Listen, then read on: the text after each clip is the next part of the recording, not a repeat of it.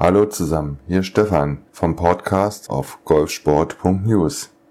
Schauen wir mal, wo die Profis sich an diesem Wochenende so rumtreiben.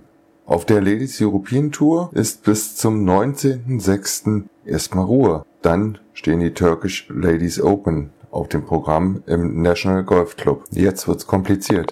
Auf der LPGA Tour stehen die City Banamex Lorena Ochoa Match Play presented by Aero Mexico and Delta auf dem Programm. Gespielt wird in Mexico City statt. Dieses Turnier ist ein Matchplay und mit dabei natürlich Caroline Massot und Sandra Gahl, die heute ihre beiden Matchplays gewannen.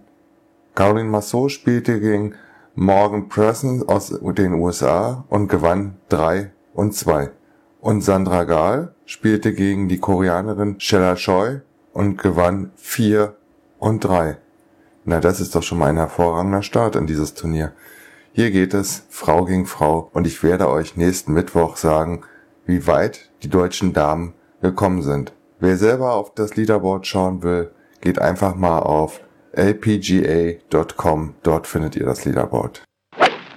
So, das soll's in Sachen Frauengolf gewesen sein. Jetzt schauen wir mal, wo sich die Männer so rumtreiben. Auf der Web.com Tour, auf der auch ein Deutscher, Stefan Jäger, spielt, stehen in der Dominikanischen Republik in Punta Cana die Corales Punta Cana Resort and Club Championship auf dem Programm. Dort läuft gerade die erste Runde und Stefan Jäger liegt nach zehn Löchern bei zwei unter Paar.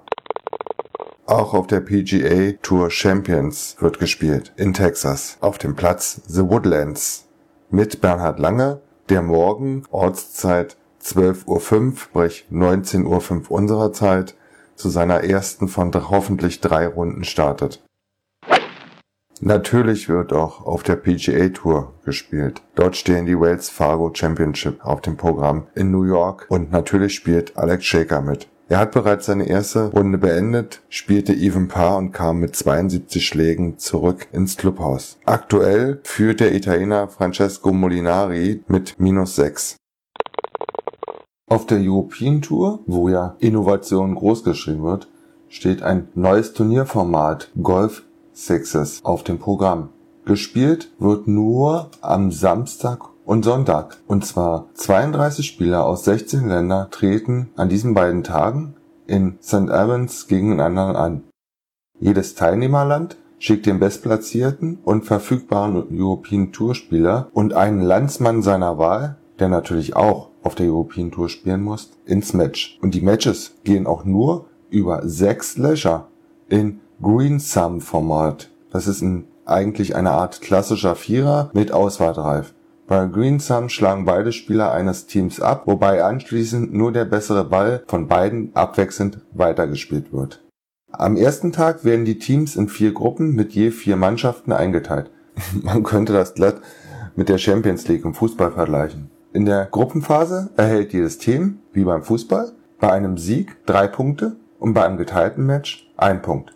Die zwei besten Teams jeder Gruppe qualifizieren sich für die K.O.-Phase, bestehend aus Viertelfinale, Halbfinale sowie einem kleinen und großen Finale, die, die alle am Sonntag ausgetragen werden. Also knackiges Format und das ist noch nicht alles.